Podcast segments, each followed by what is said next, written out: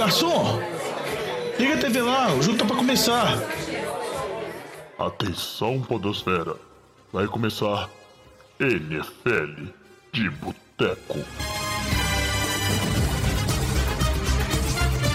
Bem-vindos a mais um NFL de Boteco, seu podcast preferido sobre futebol americano. Eu sou o Thiago de Mello e hoje estamos aqui no Boteco, edição especial. Saímos das nossas férias para gravar um Drops aqui porque tem assunto importante.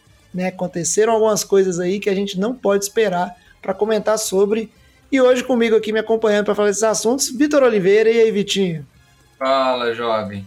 E aí, tá feliz agora que não enfrenta o Russell Wilson, então, né?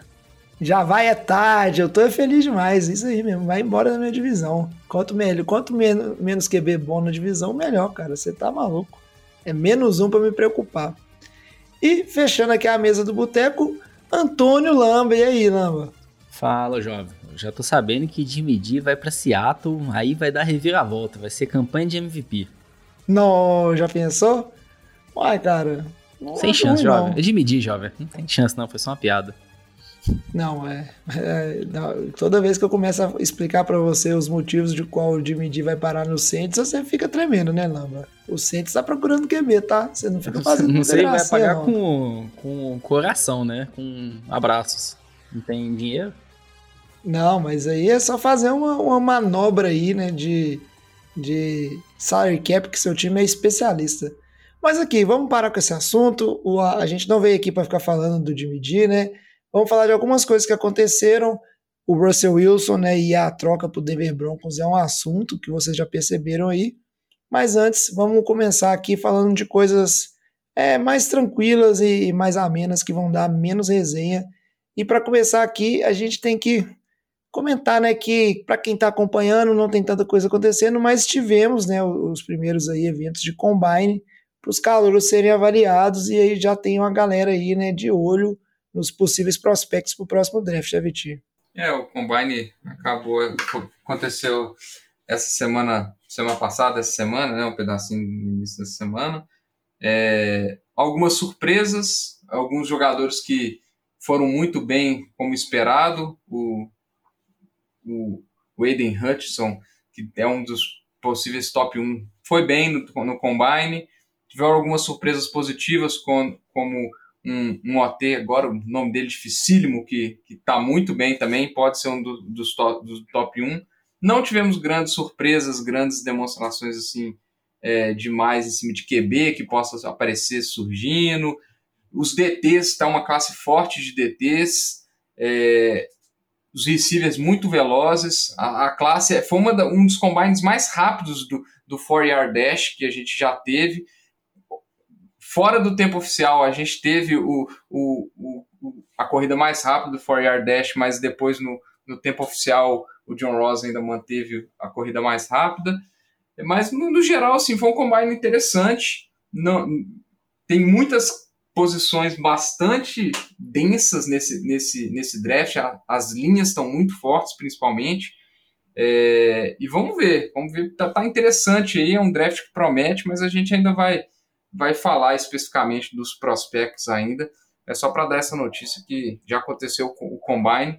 Um, um, uma coisa interessante, jovem, tivemos um Panther que correu mais rápido que muitos running backs, viu? O 4 Dash.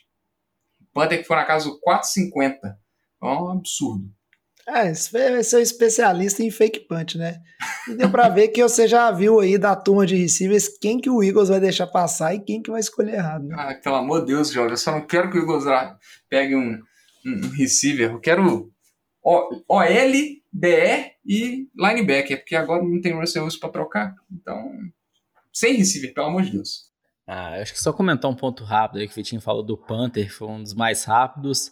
Acho curioso aí um caso que a gente está ouvindo falar muito de um Panther, Matt Araiza, não sei como que fala o nome dele exatamente, mas assim, se discute aí talvez como um dos melhores prospectos da história na posição de Panther. Já se discute o quão alto ele vai ser escolhido ou não. Eu acho que é totalmente loucura, né? Um time escolher ele na primeira rodada. Acho que até na segunda rodada é extremamente discutível. Eu acho que ele mas... vai ser conversa de quarta rodada, mas eles estão falando tão absurdo dele e os punts dele são tão brutos, Lamba, que se bobear um pique de terceira rodada já seria uma surpresa gigante. É, exato. Mas vamos ver. Assim, falam que é o Punt God, o deus aí, tipo, ganhou todos os, os prêmios possíveis no college, teve aí o recorde da maior distância média de punts, e no combine também ele foi muito bem. Foi muito então, acho bem. que assim, vai, ser um, vai ser um caso assim curioso que a gente vai acabar comentando no draft. E acho que só para reforçar o que o Vitinho falou, de muitas posições defensivas com bastante destaque nesse draft, posição de quarterback sofrível nesse draft. Eu acho que o que se falava até muito que talvez o, o Davis Mills, que foi um pique de terceira rodada no ano passado pelo time do Houston, Texas, talvez seria o primeiro QB do draft esse ano, né? Um pique, quem sabe, top 10. Então acho que a gente vê que a classe esse ano de quarterback aí tá bem, bem fraca, com muitos times precisando de quarterback. Vai ficar tudo aí para 2023. É, os dois nomes que estão se falando mais é o, é o Willis e, e o Pickett. É, devem ser picks possivelmente ali no final do top 10 ou fora do top 10. Eu acho que é pouco provável que os times, é, embora tenham muitos times querendo QB, não são jogadores que estão empolgando, assim, pelo, que a gente escuta na, na imprensa norte-americana. É, e devem, e devem ficar mais, mais para esse meio de, de, de, primeiro round mesmo, ao, ao que se tem falado. Muito bem. Saindo um pouquinho do assunto do Combine, mais para frente, quando a gente voltar com episódios quinzenais, a gente vai cobrir melhor nessa turma de draft, falar das possíveis posições, né, de cada, cada turma aí, de defesa, de ataque, de como é que estão os prospectos. Vamos fazer só uma notícia antes de falar das questões de contratos e movimentações que afetaram, né, a temporada, essa pré-temporada por enquanto, que é a notícia do Calvin Ridley, que, para resumo de história, né, se ferrou e de uma maneira bem boba, né, fazendo aposta aí e levou uma suspensão, um balão de um ano. Calvin Ridley tá fora aí, né, sem poder jogar, com uma coisa bem, bem ridícula, né? Como é que dá um vacilo desse? Eu não, não sei nem explicar. É, só uma, só uma observação, né? A suspensão ela não tem prazo ainda não, tá? Com certeza ele está suspenso na temporada de 22, mas ela não está definida que vai ser só um ano, não. É um bom ponto que o Vitinho falou. E, assim, comentando rápido do caso do Ridley, é, assim, não, não tem explicação. Ele ficou afastado boa parte da temporada passada aí por questões mentais. Você vê que ele não estava bem nos primeiros jogos da temporada. Aí ele se afasta do time por uma decisão pessoal, para se recuperar melhor mentalmente para uma temporada seguinte. Aí vai e faz apostas é, assim, na sua conta pessoal. Foram três apostas com um total aí, se não me engano, de 1.500 dólares um valor irrisório, ele não usou ali nenhum insider information, mas até curiosamente nas três apostas o time do Falcons estava envolvido em todas elas, mas acho que é mais uma curiosidade mesmo. É, a gente, assim, o que vejo é que não, não teve ali nenhum conflito de ele ter uma informação privilegiada, ele saber o que ia acontecer no jogo. É, foi uma inocência, assim, uma inocência burra, é uma regra da NFL, mas são questões aí de compliance da liga que a liga não deixa passar isso de modo algum é, a penalidade aí, a gente pensar, poxa, um ano de suspensão, será que é muito só por causa dessa aposta? Parece que é, mas é a regra da NFL. Eles não vão relaxar nem um pouco quanto a isso. Acho que é uma política muito rígida da NFL quanto a isso.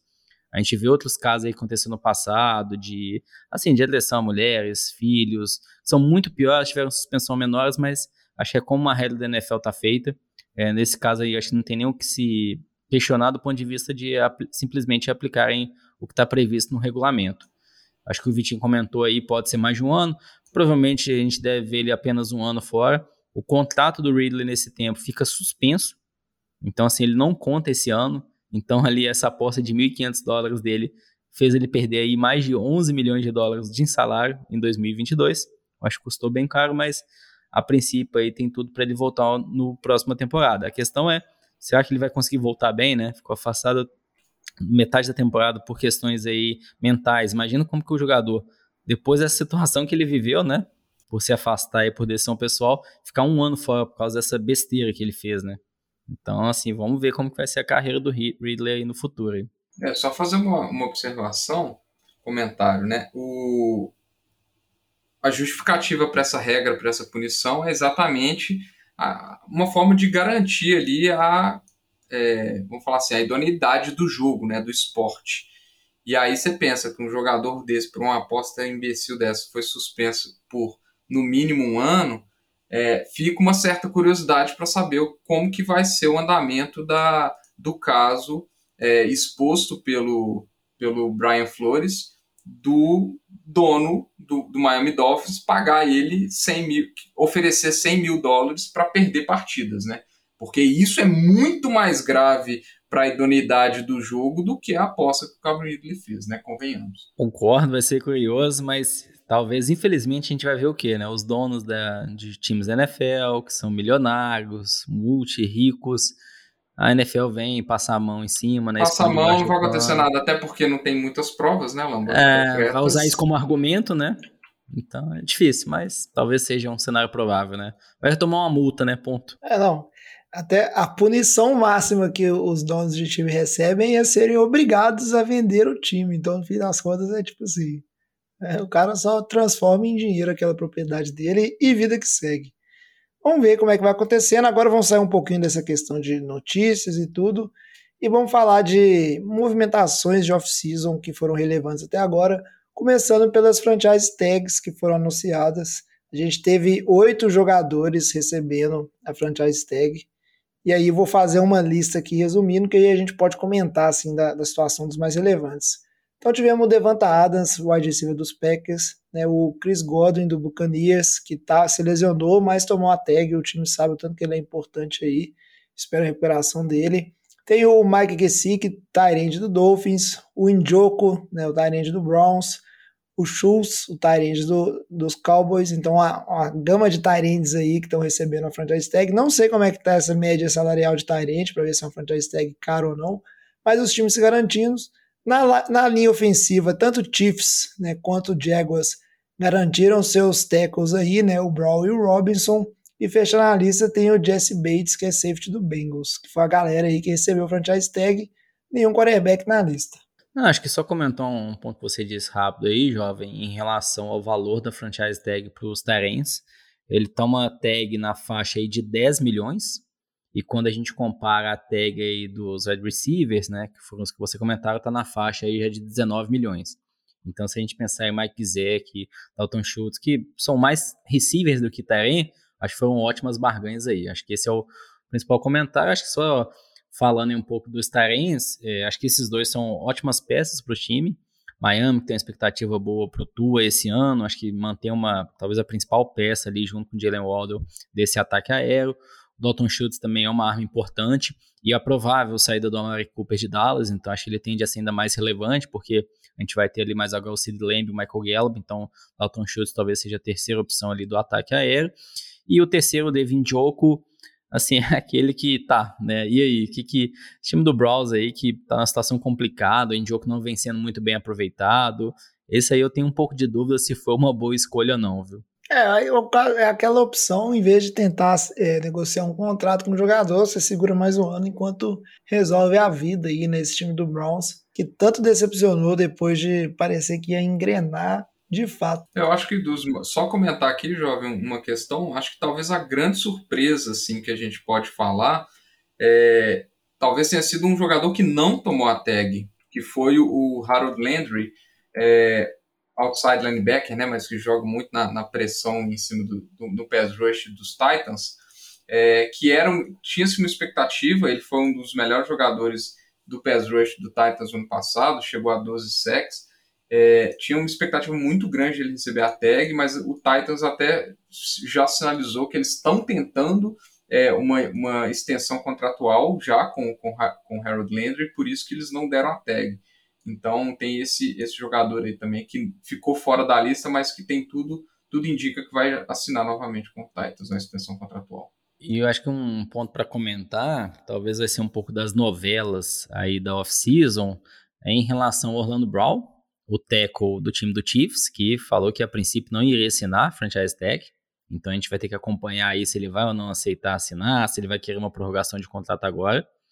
É, um outro jogador aí também que eu acho que vai ser um caso curioso, a gente vê o Devante Adams, que acho que a gente vai talvez falar aí na sequência, né, das, da renovação do Aaron Rodgers, que provavelmente faz aí o Devante Adams querer ficar no time do Packers, mas é, será que ele vai aceitar jogar com a franchise tag esse ano? Já vai querer uma renovação do contrato? Então acho que de todos esses jogadores aí, os que já não têm uma prorrogação, é um contrato mais longo, o Chris Godwin que é, provavelmente devem assinar um contrato longo, já se especula, mas acho que esse caso específico do Orlando Brown e do Devantadas aí. Vamos ver se eles vão assinar essa franchise tag e jogar com um contrato de apenas um ano. É, e já que você comentou aí, Lambinha, é, vamos falar um pouquinho então, né, do contrato do Aaron Rodgers, saiu também, né, no dia de hoje, um contrato bem suntuoso, tava eu e o Vitinho comentando aqui antes do programa os números absurdos que significam esse contrato do Aaron Rodgers e que talvez seja um motivo que acalme um pouco o Devonta Adams, apesar que provavelmente ele vai batalhar aí por uma extensão contratual ele que joga pra caramba, né? A gente sabe o tanto que ele é um, é um wide receiver, tipo assim, não só importante no Green Bay Packers, mas um dos melhores da liga. Mas vamos falar aqui de Aaron Rodgers. E o Aaron Rodgers assinou um contrato aí, vou pedir pro Vitinho descrever. A gente estava comentando com o contrato de outros quarterbacks. É uma fortuna, né? Apesar que o Rodgers foi nas redes sociais falar que estão divulgando aí números que não são verdade, que é outra coisa que está acontecendo que ele vai jogar no PEC sim, mas o contrato não foi assinado. Uma mini novela, mas bem menor do que a gente esperava comparado com o que foi o ano passado, né? Que demorou, demorou, ninguém sabia nem se o Rogers ia jogar. É, os números que estão sendo divulgados aí é que seria um contrato de quatro anos, de 200 milhões de dólares, é, com 153 milhões garantidos.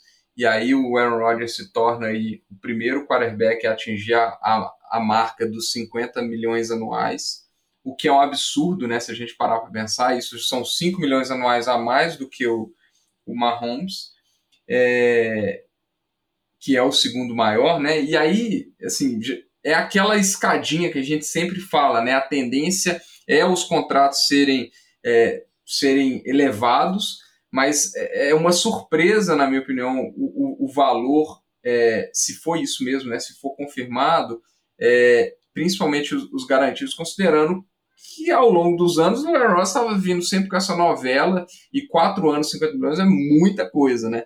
É, só para a gente ter uma referência, assim, que é uma das coisas que eu, que, eu, que eu já coloquei aqui no programa uma vez, o Tom Brady, ele nunca teve um contrato que alcançou a marca de 30 milhões. Nem no último ano, nem nos últimos anos. Ele é nunca teve ele um contrato. não precisa bancar as não... contas de casa. ah, é. Tá certo. Porque ah, realmente tá é, é, de, de 40 milhões para 50 milhões que faz a diferença para bancar as contas de casa. É, é, é infinito ou infinito mais 10, Lamba. Não faz diferença, entendeu? É, mas assim, o, o, que, que eu acho que isso pode acontecer, esse contrato aeronáutico, que eu não estou nem questionando se, se, se é válido ou não, porque o cara é duas vezes seguidas MVP da NFL. É que a gente pode ver que os próximos contratos, a gente está falando que um, um, contrato de 40 milhões, que é um absurdo, ele vai começar a ser um, um, um chão ali para QBs que não são tão absurdos assim. Então, por exemplo, o Derek Carr, que está numa, numa divisão dificílima, que deve ser que deve passar por uma extensão contratual, é, a gente vai estar tá falando na casa de 35 para 40 milhões para o contrato do Derek Carr, que se a gente parar para pensar há cinco anos atrás, a gente estaria sendo agredido em praça pública de falar uma, uma atrocidade dessa.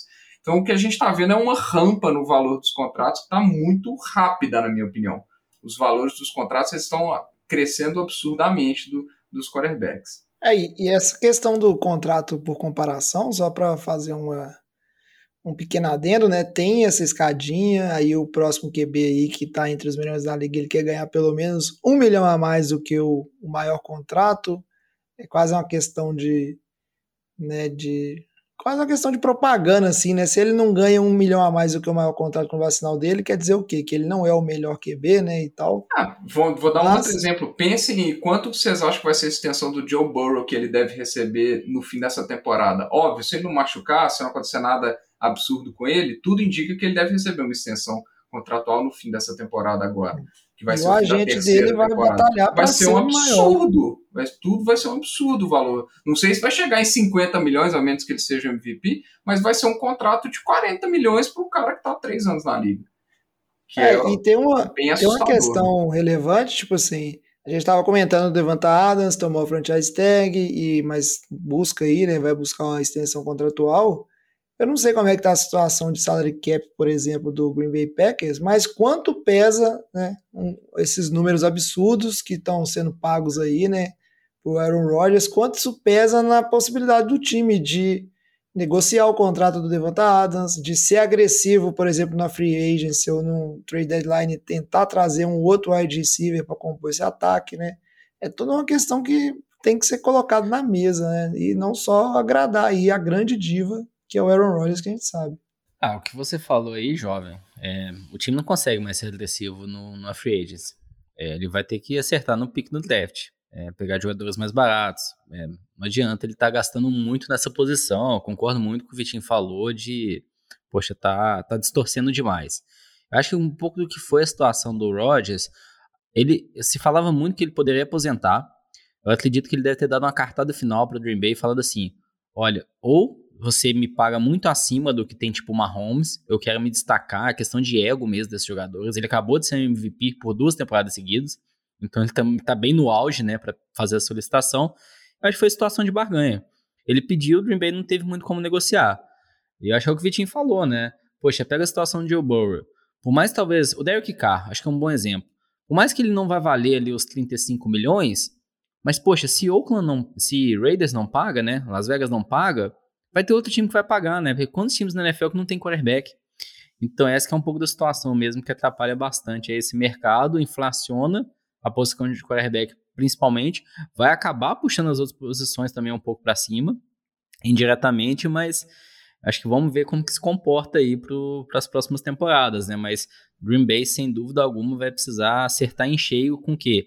Pique de draft e aqueles contratos de veteranos, né? Um, é, trocando aí um pique de segunda, terceira rodada por um veterano que está no contrato mais barato, um estilo Von Miller.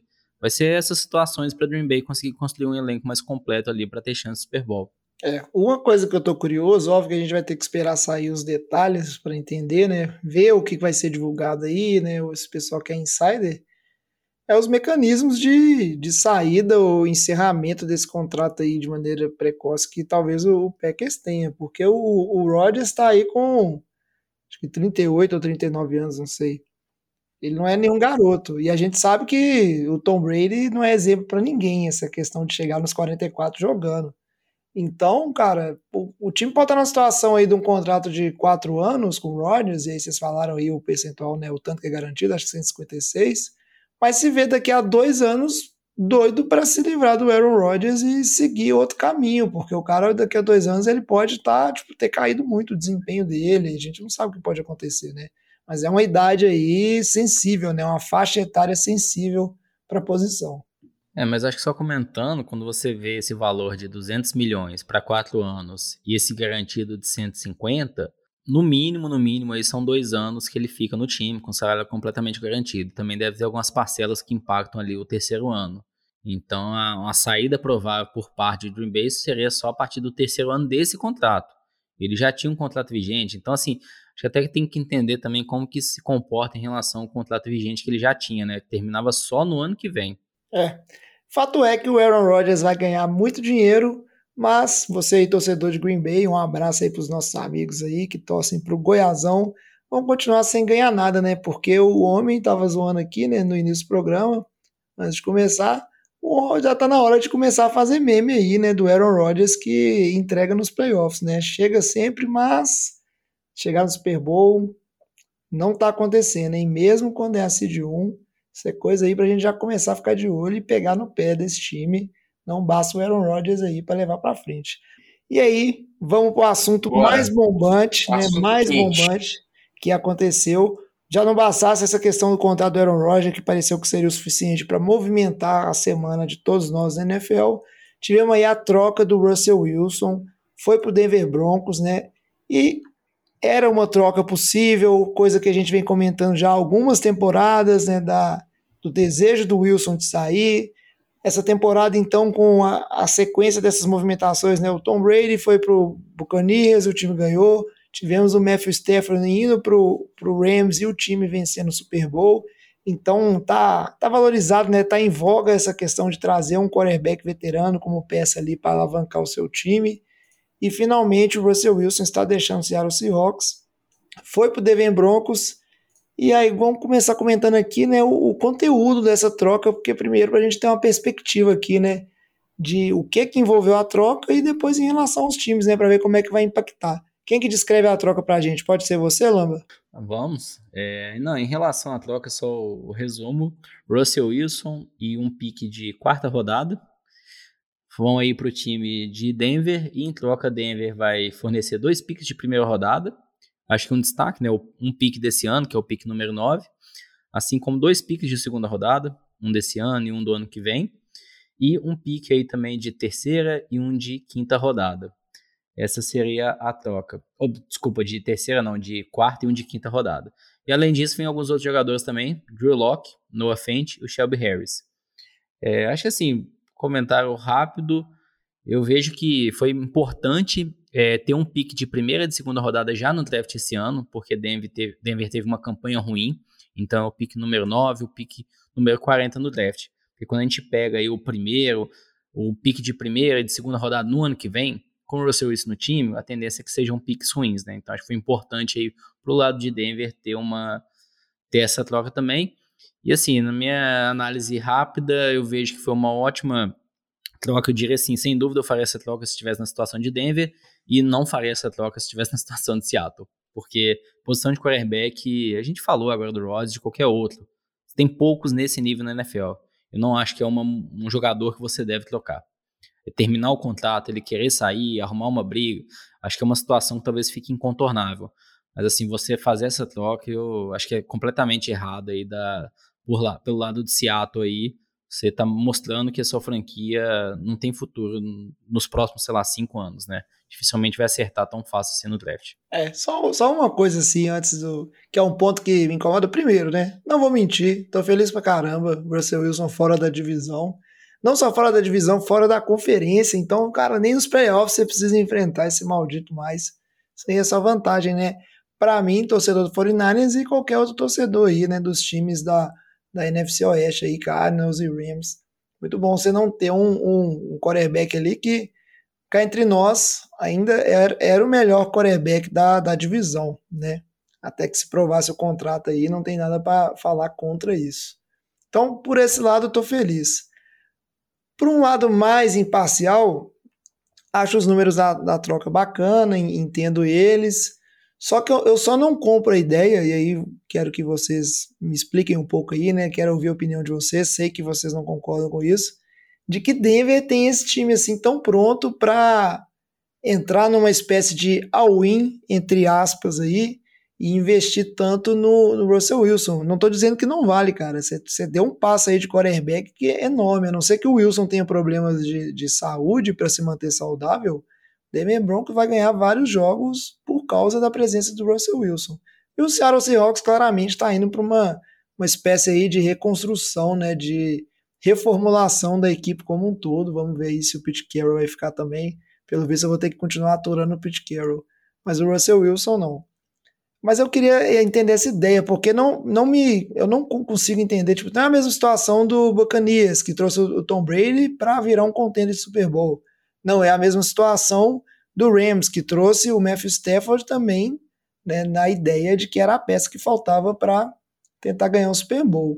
E eu queria saber, talvez Denver não deu um passo assim maior do que poderia no momento, ou não, essa é o, tipo assim, a ideia mesmo, e agora tenta compor com peça de draft e algumas movimentações e vira um time bom o suficiente para encarar. Porque eu acho que foi um, foi um pouco precoce, assim. O time vai melhorar muito, mas acho, não sei se vira um contender.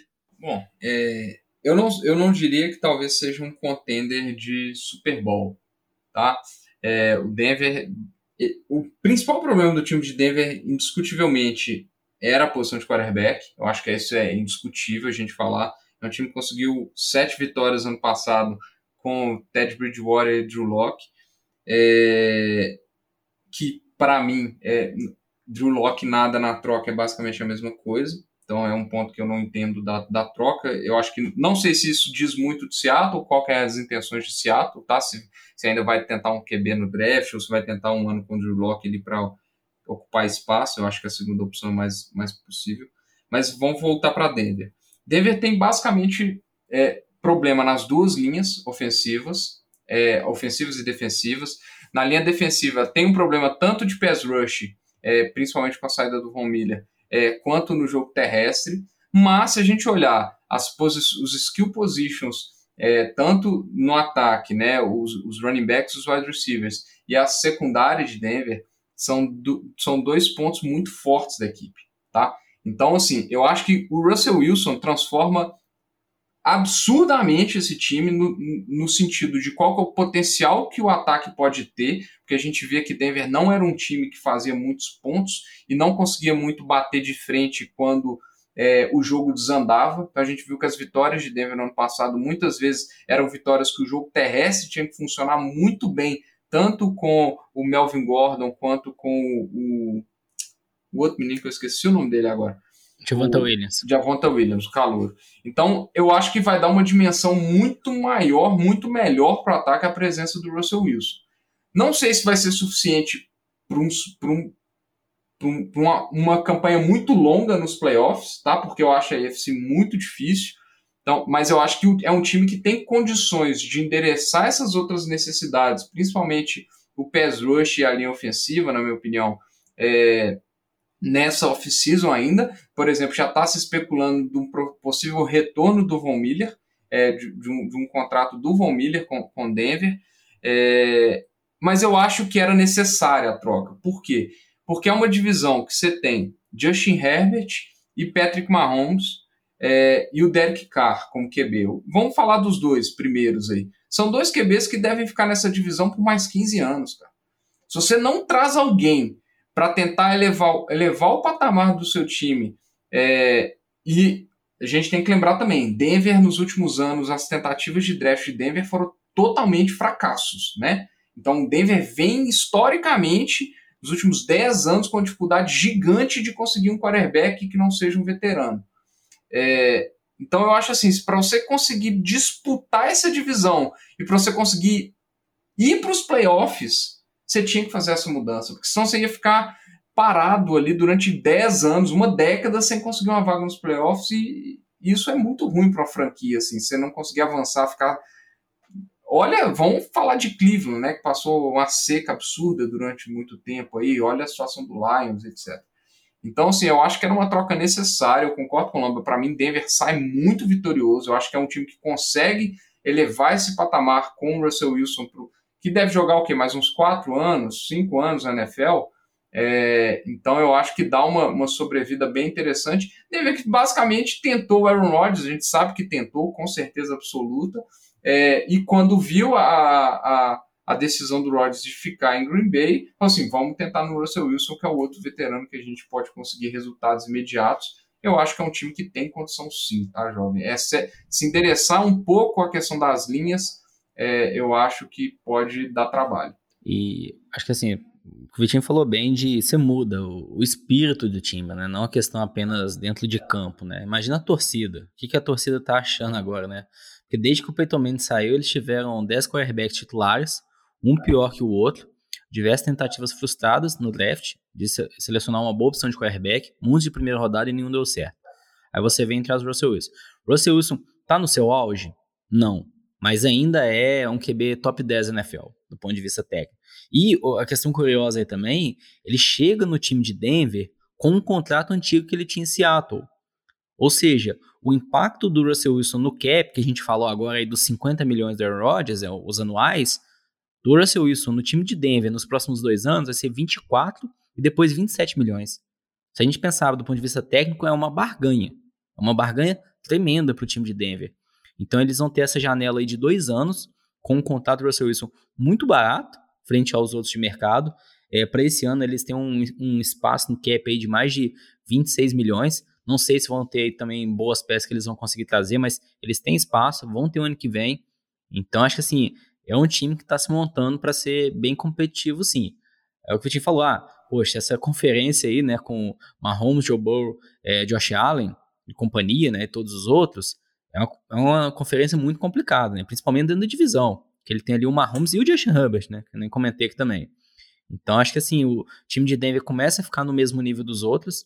É, do lado defensivo, o time falou bem, acho que para parar o jogo corrido ainda não é tão bom, precisa colocar mais pressão no quarterback. É, então acho que tem algumas peças para ajustar, trazer o Von Miller é uma boa opção sim, mas precisa de uma peça adicional aí também. Mas acho que está no, no caminho muito certo. Sem dúvida, a troca envolve muitos riscos para o time de Endeavor, mas são riscos que qualquer dono do time tomaria ali naquela situação. É, e só para falar um pouquinho do, do lado de, de Seattle, é, já quando a troca foi especulada, na, no, no, final da semana passada já tinha essa especulação da troca, e inclusive já falava da possibilidade de se envolver o Drew Locke. Um outro nome que foi falado era, era a possibilidade do Jerry Judy também, também ser envolvido na troca. Por quê? Porque o DK Metcalf, ele, ele tá no, no último ano do contrato dele. Então o DK Metcalf é um, é um, um, um, um wide receiver que é se a gente pensar assim, se ele fosse ter uma renovação contratual agora, ele seria um wide receiver da casa ali dos 20 milhões, que foi o contrato que o Mike Williams, por exemplo, assinou hoje também. É, e hoje ele recebe um, um, um 100. Então, o DK Metcalf, Metcalf é um cara que ou ele tá para renovar, ou ele tá para ser trocado. É, e ser trocado para renovar com outro time, né? É, então a gente pode, eu acho que a gente pode esperar uma movimentação de Seattle também envolvendo o DK Metcalf é, nos próximos dias, eu acho que não deve demorar muito. É, o fato do Jerry Judy não ter vindo pode significar ou que eles querem renovar o DK Metcalf, ou que realmente é um rebuild full, ou seja, eles tão, já estão pensando em, em, montar em outras peças, não estão nem muito preocupados nos skill positions, porque eles já sabem que eles não vão conseguir, talvez, trazer um QB esse ano, ou fazer um rebuild de, de nas linhas, que são posições muito profundas nesse draft, e gastar picks para um QB no ano que vem, skill position no ano que vem, é uma possibilidade também. É, então, assim, eu acho que muda bastante o cenário é, para o Seattle, que pode vir para um rebuild. Assim, tudo indica que está vindo para um rebuild total, e a gente deve ver o segundo passo desse rebuild é, envolvendo o DK Metcalf nas próximas semanas. E só para adiantar um pouco aí do que a gente pode comentar em próximos programas, né, quando for falar do draft, mas Seattle recebendo o pique número 9 do draft esse ano. O Vitinho falou bem de tem dois quarterbacks aí cotados, mas nenhum assim para necessariamente top 10, uma classe muito fraca, mas quando a gente olha a situação de Seattle, né, que tem ainda boas peças, Metcalf, Tyler Lockett, é, tem algumas poucas boas peças defensivas, tem eu não acho que talvez eles chutem o balde completo. Então eles podem selecionar ali um quarterback, mas eu acho que vai ser precoce, mas talvez considerando o contexto do time, né? É uma decisão que eles tenham que tomar também. Pois é, cena dos próximos capítulos, mas a primeira grande movimentação, talvez a maior movimentação dessa off-season vai ser essa troca do Russell Wilson. Não vejo nada aí no horizonte que possa superar isso aí em termos de impacto, né? Vamos dizer assim, no, no time aí que está recebendo e na liga como um todo. A gente vai acompanhando e vamos comentando mais. O NFL de Boteco em breve voltará aí com seus episódios de off-season quinzenais. A gente avisa a data quando for voltar certinho. Antes de encerrar o programa de hoje, só vou pedir para o Vitinho falar aí para os nossos ouvintes como eles podem fazer para mandar uma mensagem para a gente e ficar por dentro né, de quando a gente volta a gravar de fato. E se acontecer alguma coisa importante, tem drops de novo aí para a gente não perder aí né, o fio da meada e comentar. Fala aí, Vitinho. Não, você quer mandar mensagem, falar o que, que você que você está achando dessa troca, o que se espera do, dessa troca do Russell Wilson, principalmente, que foi a grande movimentação. Manda, procura a gente nas redes sociais, no arroba NFL de Boteco, Boteco com U, ou manda um e-mail para a gente no nfldeboteco.gmail.com, que é sempre um prazer a gente conversar com nossos ouvintes, responder as dúvidas, pegar as opiniões, é, que vale a pena. É isso aí. Então a gente vai ficando por aqui nesse Drops, que ficou um pouquinho mais longo, mas tinha bastante coisa para falar e comentar. Muito obrigado aí, Vitinho. Muito obrigado, Lamba. Muito obrigado a vocês, nossos ouvintes. Parabéns aí para os torcedores do Denver Broncos e meus pêsames os torcedores do Seattle Seahawks que estão aí para entrar numa fase bem, bem complicada. Bem convincente né? seus pêsames, viu, Jovem? é, mas, pô, não tem como, velho. Eu, vou, eu, não, eu não sou ator, não consigo fingir tristeza. Mas é isso aí, né? Fases complicadas que estão acontecendo aí com essa equipe aí. Perdeu o Russell Wilson, é um back forte, mas pelo menos vocês têm um Pete Carroll para ficar aí me mandando o meme dele aí. Né? Essa o Pete toda. Carroll que sabe, os últimos drafts foram muito bons também, né? Animador é. você trocar seu melhor jogador por Pix com o Pete Carroll lá. Então, você viu com que certeza, até o né? Twitter do, do Seattle Seahawks ficou animado com a troca. E, ah, e, e, essas trocas também sempre ficam. O, tem a comparação direta, né? O torcedor do Seahawks e todo mundo vai, assim que saírem né, os picks desse ano de primeira e segunda rodada, já vai estar tá todo mundo em cima, assim, falando assim, que trocou o Russell Wilson para pegar isso? Vão ser tempos aí difíceis, né? Ou não, vamos, vamos acompanhando e a gente vai falando sobre isso. Então a gente fica por aqui, traz a saideira, fecha a conta, passa a régua e até o programa que vem. Valeu. Valeu.